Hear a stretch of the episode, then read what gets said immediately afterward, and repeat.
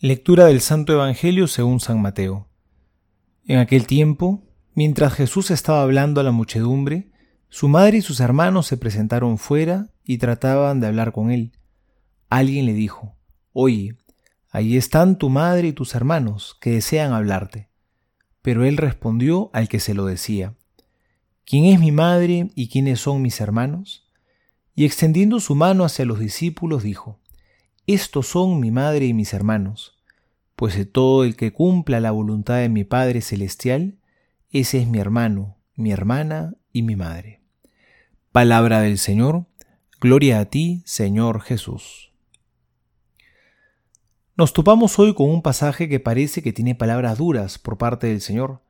Pareciera que Jesús rechaza a su madre y a sus parientes. ¿Quién es mi madre y quiénes son mis hermanos? nos dirá.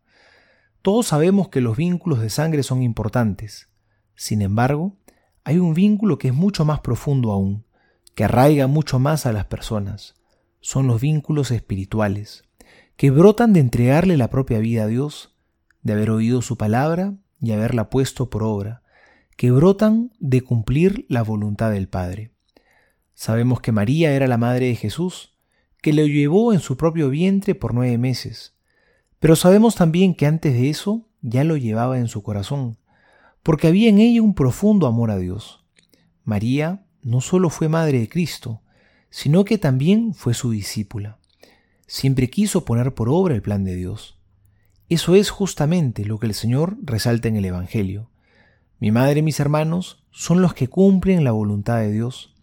Ese es el verdadero parentesco con Jesucristo. La obediencia a su plan es lo que nos une a Dios, nos incorpora a su familia. Es un vínculo más fuerte que el de la sangre solamente, porque nos une en un mismo cuerpo con Dios. Y por eso esta respuesta, lejos de ser un rechazo a María, es un profundo halago que Jesús pronuncia a su madre. En ella brillaba el amor a Dios y el gran deseo de poner por obra su plan. Ojalá que el Señor también pueda decir eso de nosotros. Ahí están mis hermanos, porque ante todo lo que buscan es cumplir la voluntad de mi Padre.